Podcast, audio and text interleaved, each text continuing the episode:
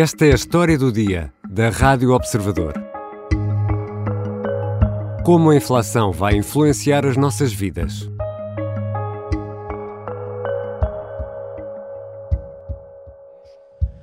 E por isso nós estamos a desenvolver a estratégia adequada de agir sobre as fontes e sobre os preços mais diretos.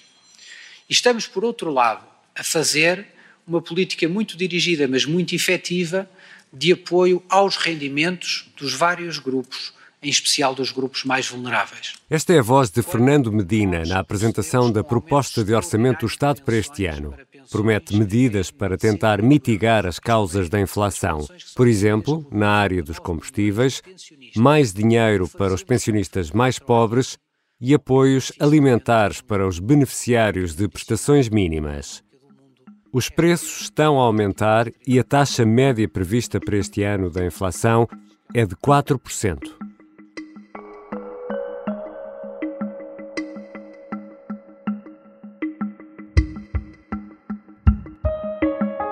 O que é inflação e de que forma ela tem influência direta nas nossas vidas e nas decisões que tomamos? Hoje contamos com a ajuda de Susana Peralta, professora da Nova School of Business and Economics. Bem-vinda, Susana Peralta. Uh, olá, Ricardo, obrigada pelo convite. Senhora professora Susana Peralta, o que é a inflação? uh, a inflação é o, o aumento generalizado do nível de preços, ou seja, Muitas vezes nós temos o aumento eh, de preços de um bem qualquer, por exemplo, num ano em que há seca, vamos ter um aumento do preço dos bens, uh, de, alguns, de alguns bens alimentares do setor agrícola, isso é um aumento concentrado num determinado setor ou num determinado tipo de bens, não é? Quando nós estamos no momento de inflação, é quando começamos a observar um aumento generalizado do nível de preços uh, sustentado e generalizado, que é aquilo que nós estamos a observar neste momento, porque repara, a partir do momento em que, por exemplo, esse aumento de preços chega à energia e chega à energia com a força com que chegou, vai acabar por repercutir-se no resto do, do, dos outros bens, porque a energia é um fator essencial para a produção da maior parte daquilo que nós consumimos, uh, dos bens industriais, e, e, da, e também da própria agricultura, claro, portanto, do setor primário e mesmo os próprios serviços, quer dizer, gastam bastante energia, não é? Claro. Os escritórios, etc. E, e, como é que isso depois se calcula? É preciso escolher eh, produtos específicos? Como é que, como é que se fazem essas contas?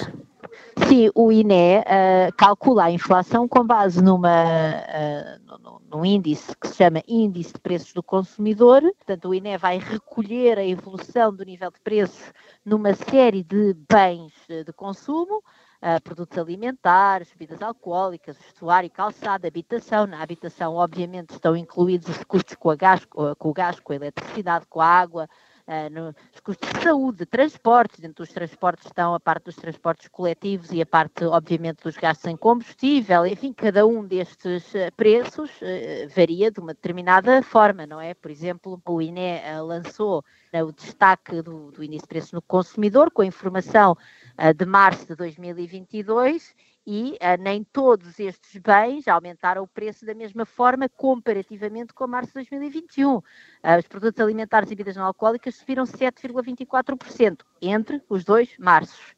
Uh, depois temos, por exemplo, o setor dos transportes, que subiu 11%. E, portanto, como é que depois o INE faz isto? O INE pega e olha para aquilo que é o consumo típico de um consumidor português e vai calcular uma, um índice de preços que atribui um peso a cada um destes componentes, da, a cada uma destas componentes da nossa despesa, que é proporcional àquilo que a, a pessoa típica, o consumidor médio deste país, gasta em cada um destes. Um, destas categorias Mas, Susana, o consumidor médio, porque uh, eu se calhar uh, posso comprar menos ou mais sapatos do que tu, ou uh, gastar mais ou menos em restaurantes, ou mesmo no centro comercial, não é?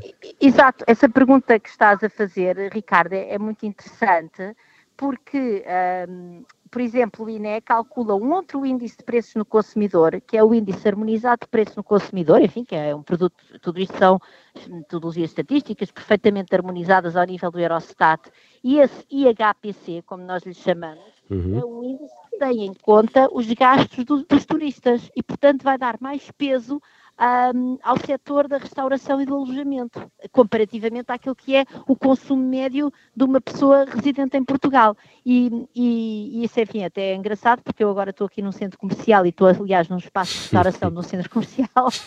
E, e já portanto, estás a sentir a inflação. E, portanto, estou a sentir a inflação, exatamente.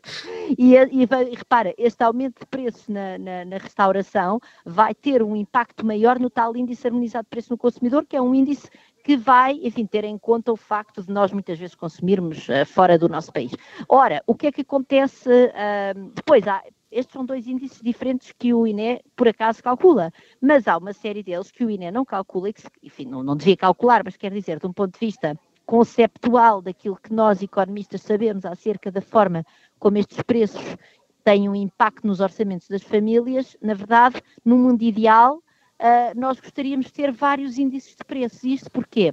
Porque, por exemplo, na semana passada, com o Bruno Pessoa Carvalho e a Mariana Esteves, dois uh, economistas com quem eu trabalho neste projeto do Balanço Social, que é uma parceria com a Fundação La Caixa, nós publicámos precisamente um relatório que analisa com detalhe os orçamentos das famílias portuguesas consoante o seu nível de rendimento. E repara, a família portuguesa média, isto são dados de 2015-16, que são os últimos estão disponíveis, portanto, este inquérito é quinquenal, mas meteu-se a pandemia, portanto, os últimos disponíveis são estes, mas pronto, estas coisas também não variam assim tanto. A família, eh, nós todos, quando olhamos para o padrão de consumo de todos os consumidores residentes em Portugal, gastamos 14,3% do nosso orçamento em produtos alimentares.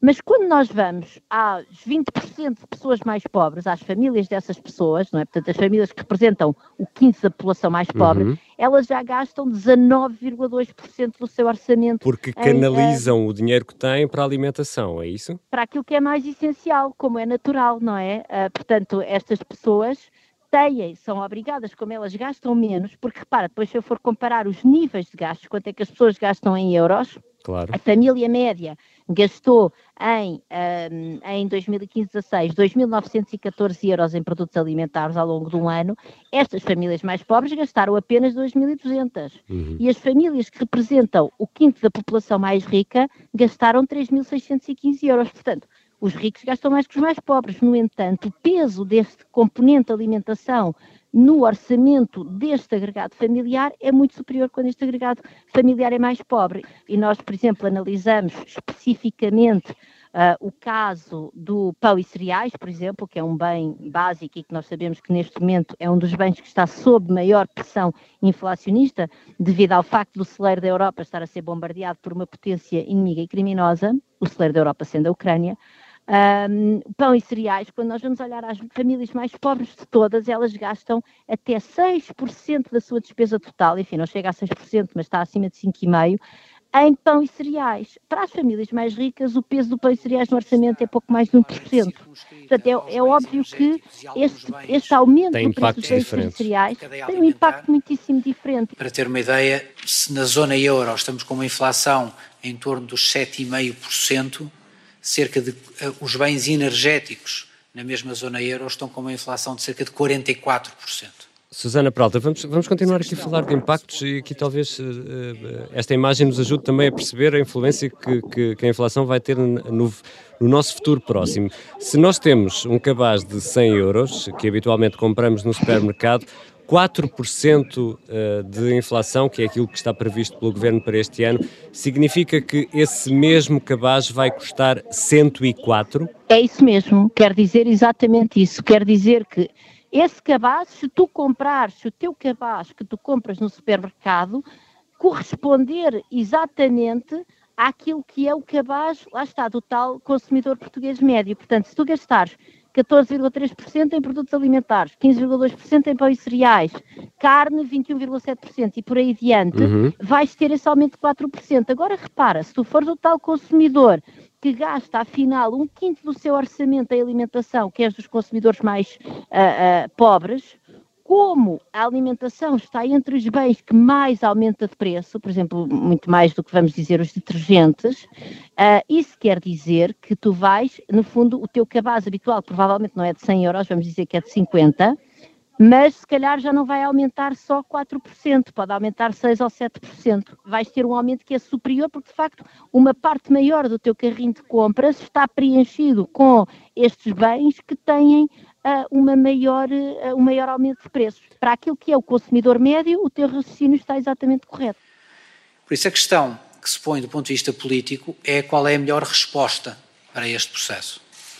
E nós temos que conseguir uh, assegurar medidas dirigidas à mitigação na fonte do que são os aumentos de preços, Susana, quando éramos miúdos, ali nos anos 70, anos 80, eh, ligávamos a, velha telefonia e ouvíamos falar muito da inflação em Portugal, ainda no tempo dos escudos e dos contos.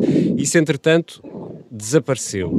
Agora reaparece por causa da guerra, por causa do preço dos combustíveis, dos cereais, é essa, é essa a razão? Não, não é apenas essa a razão, não é? Uh, esta pressão, a pressão inflacionista já vinha desde o momento da pandemia, porque repara, Uh, enfim, há várias teorias para explicar a inflação e não temos agora aqui, não, não, é, não é ocasião para falar delas todas, mas há uma que eu penso que é bastante intuitiva para quem nos ouve, que é, nós durante a pandemia tivemos diminuições importantes da produção, apesar de tudo houve partes da economia, enfim, que laboraram com mais dificuldade, mesmo o setor industrial, que por exemplo em Portugal esteve largamente a funcionar, enfim, teve os seus precalços por causa uh, até de confinamentos, de, de, doença, etc.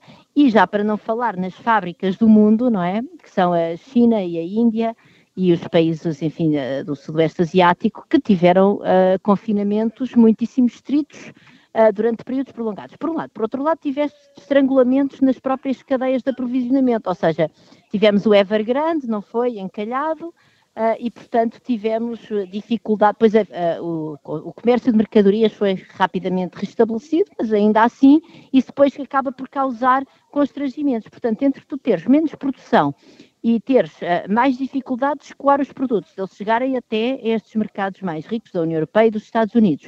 E depois tiveste as pessoas também a limitarem durante bastante tempo o seu nível de consumo, porque, enfim, estávamos fechados em casa, e de repente, quando abriu, como houve eu chamei-lhe em tempos a burguesia do teletrabalho, mas sempre me incluí nela, portanto vou continuar a usar esse termo.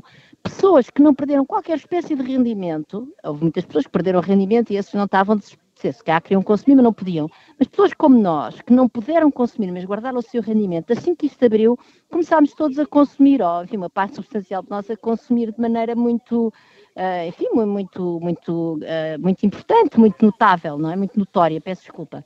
E por causa disso, quer dizer, se tu tens, muitas, tu tens muito dinheiro para gastar na economia de repente e a economia, uh, estes fluxos de mercadorias ainda não chegaram até nós, isso é, é um mecanismo natural para, para, aumentar, para o aumento generalizado dos preços. Depois disso, vem a guerra. E o que é que a guerra faz? A guerra faz com que o celeiro da Europa, que é a Ucrânia, Uh, uh, mas enfim, a Rússia também, atenção, a Rússia é o maior exportador do que é de milho, mas portanto, são grandes exportadores de cereais, uh, estão neste momento arredados do comércio internacional por razões diversas. No caso da Rússia, nós, por razões, muitas delas de, de, decisão das próprias empresas, outras políticas, e quanto a mim devíamos fazer isso mais, impusemos sanções que na prática cortam essas empresas uh, russas ou dificultam muito uh, a sua, as suas trocas com o resto do mundo.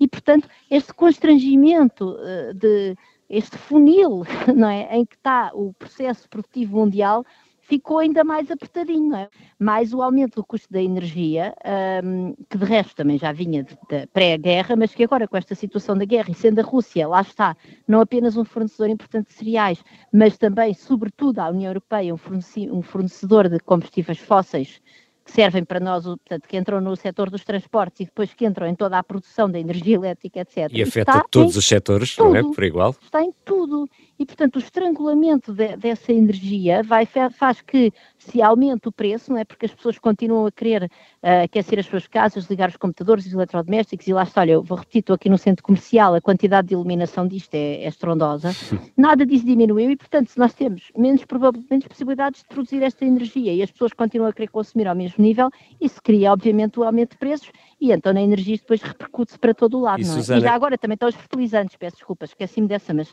Portanto, é outro, é, mais uma vez, porque é que a comida está debaixo de uma pressão tão grande inflacionista, também tem muito a ver com os fertilizantes, porque a Rússia é o maior produtor mundial de fertilizantes, ou, enfim, um dos maiores. E Susana, quando as pessoas voltarem aí ao centro comercial onde estás agora, no centro de Lisboa, vão começar a fazer outras contas e a fazer contas de cabeça e podem uh, não comprar isto ou aquilo com base nesta ideia que temos de estar sob, sob a inflação? Uh, depende de quem, mais uma vez, não é? Portanto, o que nós, mais uma vez, voltando ao, ao, estudo que nós publicámos a semana passada, nós mostramos que, consoante o nível de rendimento das pessoas, as pessoas têm maiores ou menores poupanças. Por exemplo, uh, os tais um, 20% mais pobres do país consomem mais do que ganham. São pessoas que, enfim, uh, uh, têm que se endividar, têm que ficar a dever na, nas lojas, têm que pedir emprestado à família Uh, e depois, de facto, quando nós chegamos aos tais 20% mais ricos, esses já, têm, já consomem apenas 70%, 71,4% para ser mais preciso do seu rendimento em 2015-16, mas como eu digo, estas realidades não mudam muito ao longo do tempo. Portanto, estas pessoas que fazem parte das mais ricas têm duas escolhas. Podem ou poupar menos, e aí, assim, manterem o seu nível de consumo, ou então vão ter que efetivamente diminuir um pouco o nível de consumo. Embora também, repara, as pessoas podem decidir mesmo podendo, eu posso decidir que um determinado bem de consumo que eu consumo habitualmente, de repente ficou demasiado caro, quer dizer que aquilo para mim não vale assim tanto, e portanto uhum. deixo de o consumir. Pronto. Agora, as outras famílias, as tais que, uh, que consomem até uh, mais do que aquilo que ganham, e mesmo aquelas, por exemplo, que eu tenho aqui, as, uh, a segunda os segundos 20%, portanto, os, uhum. não são os 20% mais pobres, são os 20% seguintes. Esses, em 2015-16, consumiam, gastavam em despesa anual 98% do que ganhavam. Essas pessoas não têm margem de ajustamento, não vale a pena. E repara, aqui já estamos em 40% da população, uns que gastam mais do que, do que ganham e outros que gastam praticamente tudo o que ganham. Portanto, essas pessoas, em face do aumento dos preços e tendo em conta que o seu rendimento não vai acompanhar esse aumento de preços, vão ter que consumir menos, isso é uma, enfim, é uma evidência. E de acordo com aquilo que é a melhor informação que as instituições internacionais têm sobre o fenómeno, nós estamos perante um efeito de inflação que é duplamente circunscrito. Circunscrito eh, relativamente ao tempo, por isso as instituições são,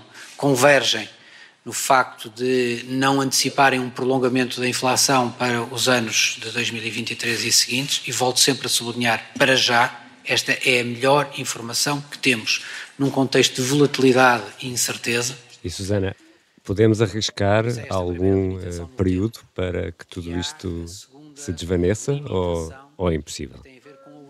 Eu acho que é, é, é, muito difícil, não é? Neste momento, os bancos centrais e o próprio Ministro das Finanças afirmam isso de maneira muito veemente, que isto era um fenómeno temporário, Uh, é importante as pessoas acreditarem que isto é temporário, porque, obviamente, quanto mais as pessoas pensam que isto é permanente, depois vão exigir mais aumentos de, rendimento e, e, enfim, isso, pode, isso depois também gera inflação por si mesmo, não é? Portanto, uh, portanto é, e é provável que isto, vamos lá ver, na parte da pandemia havia realmente bastante mais possibilidade de ser um fenómeno temporário, porque de facto, enfim, a economia depois da pandemia é uma espécie de crise interruptor, não é? Nós desligamos e quando ligamos aquilo pode demorar o seu tempo, há uma parte da população que fica com cicatrizes, não, vale, não, não, estamos aqui a falar disso, não vou dizer que toda a gente sai em colmo, mas a economia a pouco e pouco volta, a, volta ao normal.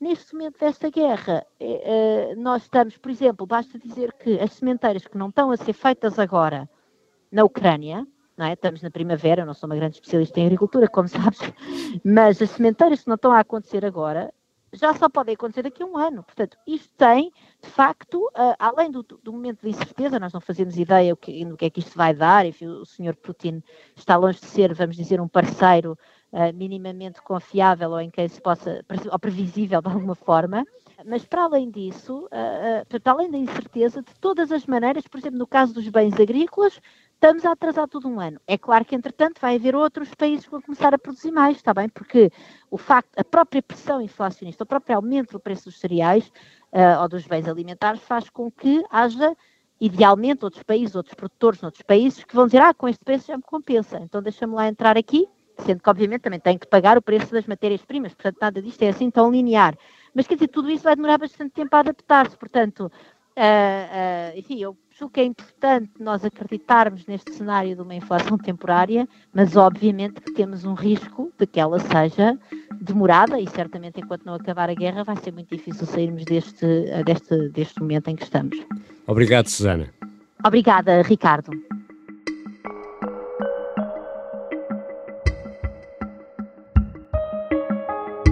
Susana Peralta é professora universitária na Nova School of Business and Economics.